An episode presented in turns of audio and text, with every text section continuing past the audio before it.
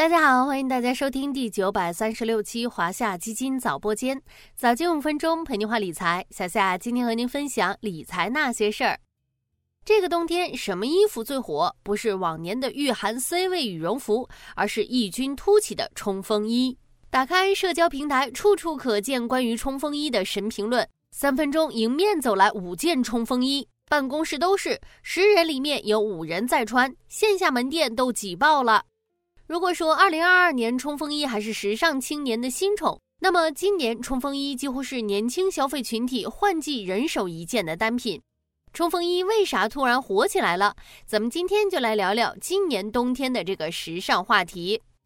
不知道有多少小伙伴跟小夏一样，对冲锋衣经历了好丑到真香的过程，也就是从嫌弃冲锋衣到理解冲锋衣，再到爱上冲锋衣。尤其是在北方的大风天气，或许只有冲锋衣能抵抗得了这嗖嗖寒意。冲锋衣有多火呢？咱们来看几组数据：一是话题数据，百度指数显示，最近一个月以来，冲锋衣日均搜索指数达到了两千三百七十九，同比上涨百分之四十；日均资讯指数更是达到一百六十三万多，同比上涨百分之三千零六十三。各个社交平台上，冲锋衣也成为时尚单品。小红书相关笔记超过一百一十六万篇，抖音平台多个相关话题超十亿次播放。二是销售数据，电商数据显示，今年以来，京东平台冲锋衣成交额同比增长百分之一百六十五，双十一期间冲锋衣销售额同比增长超百分之一百。抖音平台上前三季度冲锋衣销售额超二十五亿，同比增长百分之二百七十三。线下热度也不遑多让。有户外服装专柜销售员表示，今年冲锋衣销售额相比去年增长了三分之二。冲锋衣并不是今年才出的新品，但为什么今年突然就爆火了呢？仔细分析，或许背后有几重原因：一是户外运动热度上升，户外运动这两年在国内热度攀升，露营、滑雪、越野等运动场景深度融入日常生活中，运动户外行业细分赛道表现亮眼。二零二三 H 一魔镜消费新潜力白皮书显示，受疫情放开后户外活动增多的影响，二零二三年上半年度户外服饰销售额突破五十八亿元，销售额同比增速达百分之三十八。作为户外运动的一个重要细分赛道，冲锋衣成为大部分户外爱好者的首选外衣。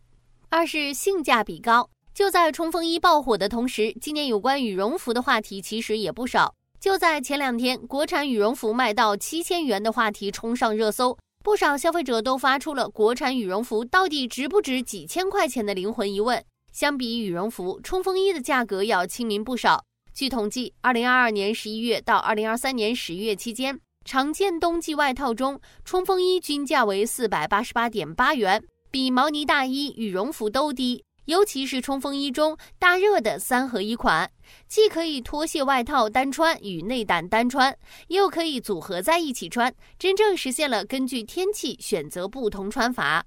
另外，从穿着场合来看，冲锋衣不仅能够登山穿、户外穿、旅游穿、远足穿，平常上班通勤也可以穿，完全满足年轻消费群体对功能性、实用性、个性化、生活化等方面的需求。谁说这一届年轻人不会算账呢？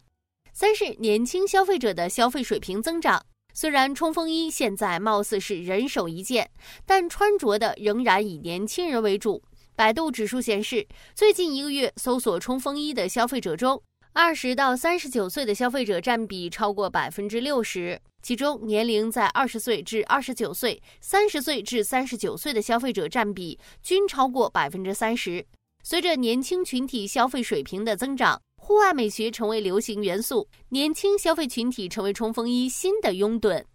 还是那句老生常谈的话，大家应该学会从身边寻找投资机遇。如今冲锋衣崛起，又带来了哪些投资机遇呢？先看大品类，也就是服装板块。随着品牌服饰入局，冲锋衣的时尚单品属性逐渐养成。在品牌端动销改善、往年基数走低的情况下，预计四季度同比表现出色。再看细分领域，在体育赛事催化、疫后户外多元化运动项目增多的背景下，运动服饰景气度较高。另外，随着气温下降，一年一度的滑雪热持续升温，美团数据显示，十一月一到九日，滑雪门票团购订单量较二零一九年同期增长百分之二百零九。户外运动迎来新的催化剂，建议大家可以关注高成长运动服饰和高端服装板块。好了，今天的华夏基金早播间到这里就要结束了，感谢您的收听，我们下期再见。